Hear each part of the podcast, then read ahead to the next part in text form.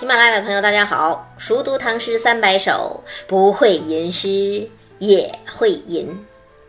今天跟大家分享杜牧的《七夕》：银烛秋光冷画屏，轻罗小扇扑流萤。天阶夜色凉如水，坐看牵牛织女星。这首诗的题目是七夕。就是农历的七月初七，这在传统中国也是一个非常有趣的民间节日，就叫七夕节。这个节日来源于七月初七牛郎织女鹊桥相会的民间传说，所以最近几年有商家就宣传说这就是中国的情人节，是不是呢？我个人其实不同意，为什么呀？因为如果是情人节。必须是一对有情人共同参与的节日吧？比方说，咱们这个节目一开始正好赶上正月十五元宵节，那还真有点情人节的意味。因为那天晚上不宵禁，大家都出来赏灯，青年男女也可以借这个机会见面，这就是所谓的“月上柳梢头，人约黄昏后”。但七夕不一样啊。七夕，它是专门属于女性，特别是女孩子的节日。公开的活动就是女孩子们对着月亮穿针引线，向织女乞巧。所以七夕节又叫乞巧节嘛。唐朝有个小神童叫林杰，写过一首乞巧诗啊：“七夕今宵望碧霄，牵牛织女渡河桥。”家家乞巧望秋月，穿尽红丝几万条。那才是七夕节的正节，如今也选进了小学课本嘛。这个活动根本就没有男孩子参加，也不允许男孩子参加，所以如果说它是中国的女儿节，倒还差不多。那既然如此，为什么人们又始终觉得它和爱情相关呢？因为牛郎织女正是人们心中的一对佳偶啊。中国古代男耕女织，牛郎织女其实就是这种生活方式的形象代言人呐。他们本本分分、苦心经营着自己的小家庭，却免不了受外界打压，经历种种磨难。这不就是普通老百姓经常体会到的生活困境吗？更重要的是，尽管他们遭遇不幸，被迫分离，一年只能相见一次，却还是彼此守望，彼此忠诚。这就是两情若是久长时，又岂在朝朝暮暮啊！这样坚贞的爱情，当然会让古人，特别是在婚姻之中处于弱势地位的女孩子羡慕。所以七夕节公开的活动是乞巧，但背后女孩子也都在偷偷的祈求爱情。什么样的爱情呢？七月七日长生殿，夜半无人私语时。在天愿作比翼鸟，在地愿为连理枝。这是一生的幸福。那这样的祈祷，谁都希望它实现。但是呢，生活又往往不能尽如人意。我们今天讲的这首《七夕》，不是一个爱情的赞歌，而是一首七夕梦想幻灭的诗。怎么写的呢？先看第一句：“银烛秋光冷画屏。”所谓银烛，就是白色的蜡烛啊，而画屏则是画着图案的屏风。秋夜之中，银烛高烧，摇曳的烛光让屏风上的图画都显得那么幽冷。这句诗写的真好，好在哪儿啊？本来银烛和画屏都是美的、华丽的，象征着富贵人家精致而奢侈的生活。但是呢，诗人加上了一个名词“秋光”和一个。做动词用的形容词“冷”，一下子，整个感觉就变了吧？为什么呀？因为秋天本来是凉的呀。银烛象征着黑夜的到来，秋夜还要更凉一些。秋属阴，夜又属阴，银烛的银色还属阴，全是阴性的冷色调的。这样的冷色调和画屏这个华丽的暖色调撞色，就会产生一种奇妙的违和感。什么违和感呢？就是所谓繁华背后的冷落凄凉啊。所以这句话一出来，整首诗的基调也就奠定了。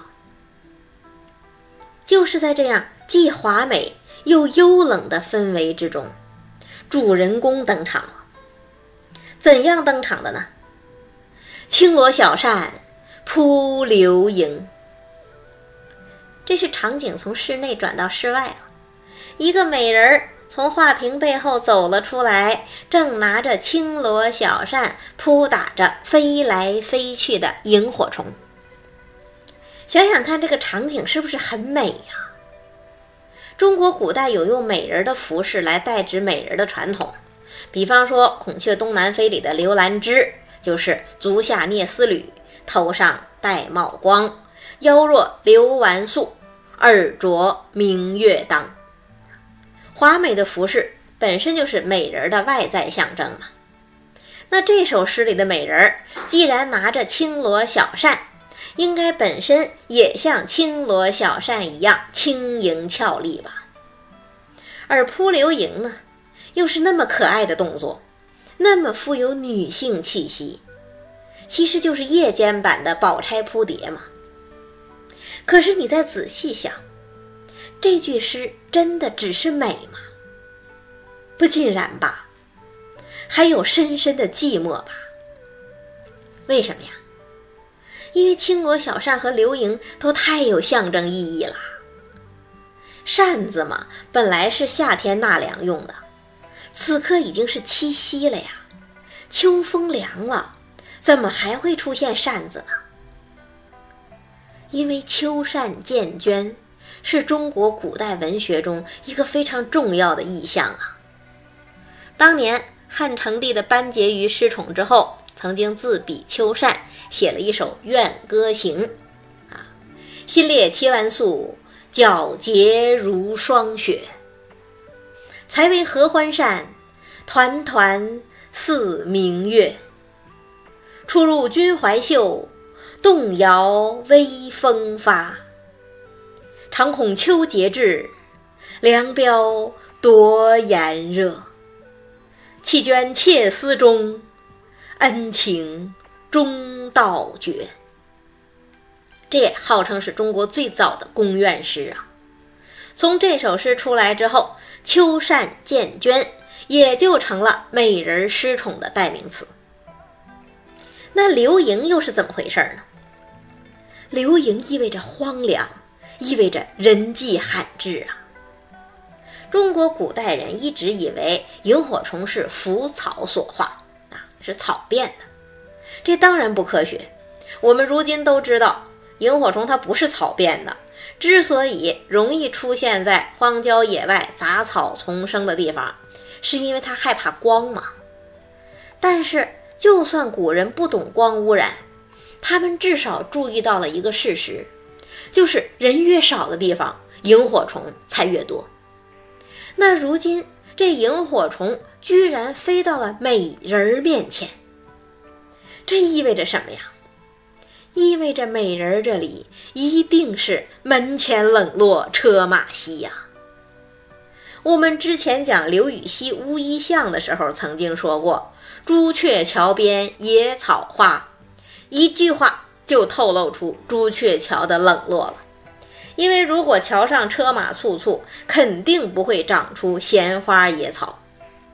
同样，一句“轻罗小扇扑流萤”。也就透露出美人深深的诗意。她的画堂已经好久无人来访了，她就像秋天的青罗小扇一样，早已被人抛弃。她挥动着青罗小扇扑打流萤，本身是静极思动，要打发走这寂寞的时光，可是呢，它越是动，就越凸显出这个地方的寂静。同样，这场景越是美，也就越凸显出主人公内心的凄凉啊。那铺着铺着，美人累了，坐了下来，于是呢，也就引出了后两句诗：“天阶夜色凉如水，坐看牵牛织女星。”天阶是什么呀？天阶是皇宫里的台阶呀。那到这儿，一切真相大白了，原来。女主人公是一位宫娥呀，怪不得她身处的环境那么华丽，而她本人又是那么寂寞。她就坐在宫殿的台阶上，夜越来越深，天越来越凉，他还是不想回到屋子里去，因为屋子里面是银烛秋光，冷画屏。他原本就是受不了那一份清冷才出来的，可是呢，外面同样的冷。如果说秋夜像水一样凉，那么皇帝的恩情就像冰一样冷啊。正是在这样凄清的环境里，在这样凄凉的心境之下，宫娥抬起头来，久久地望着天上的。牵牛织女星，深宫寂寞呀。本来对时间并不敏感，可是这一天不一样，这一天是七夕呀，这是牵牛织女相会的日子。想来这宫娥还是小姑娘的时候，应该也起过巧，也暗暗期待过爱情吧。那如今在宫里头再过七夕，怎能不让她心生感慨呢？牵牛织女远隔天河，还能一年相会一次，而他和皇帝呢，却是咫尺天涯呀。这样看来，倒是牛郎和织女更值得羡慕啊。那你说这里头有没有哀怨？当然有吧，有没有期盼？当然也有吧。可是呢，诗人什么都没说，一腔心事就在“坐看牵牛织女星”七字之中，这就叫做含蓄蕴藉，意在言外。按照《红楼梦》里香菱的说法，就像一颗青橄榄呐。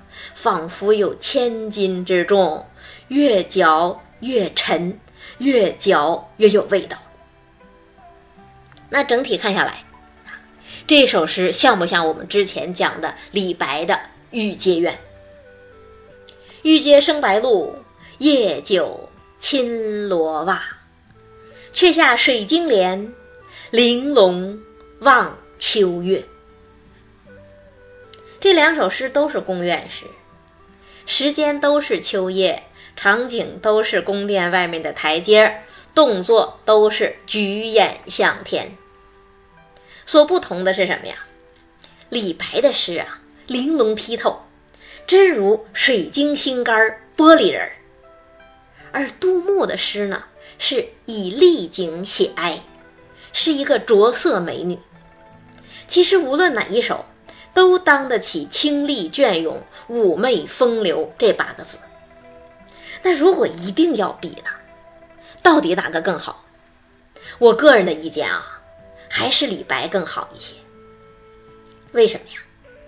因为李白结在了“玲珑望秋月”上。秋月是什么？秋月是非特定意象，它的象征意义更丰富。涵盖的感情也更广泛，你可以理解为宫娥忘性，也可以引申为一个人对理想、对爱情、对一切美好事物和美好情感的追求，真是千人千解，耐人寻味。而杜牧结在了哪儿呢？他结在了“坐看牵牛织女星”上。牵牛织女是特定意象。它的象征意义更明确，它涵盖的感情就相对窄一些，你只能理解为对爱情的追求，因此它就显得没有那么高，没有那么飘。但是话又说回来，毕竟这首诗的题目就是七夕呀，爱情的坚贞，婚姻的忠诚，又何尝不是人类自古及今一个永恒的话题呢？所以仍然是一首绝妙好诗。再读一遍：银烛秋光冷画屏，轻罗小扇扑流萤。天阶夜色凉如水，坐看牵牛织女星。在古代呀，宫廷里头过七夕最热闹，又是张灯结彩，又是指天誓日。但是呢，宫廷里的情感却又最稀薄，即使得宠如杨贵妃，最后也不免婉转蛾眉、马前死的命运。这真是一个莫大的讽刺。相比之下，每天为柴米油盐操心的贫贱夫妻，可能没有七月七日长生殿那么多浪漫的事儿，但是呢，却更容易心意相通，乃至至死不渝。正好七夕节之后一周就是七月半了，这是道教的中元节，也是佛教的盂兰盆节。中元节和清明节一样，在古代都是祭祀先人的日子，所以我想讲讲元稹写给亡妻的三首遣悲怀，和大家分享一下普通人的深情。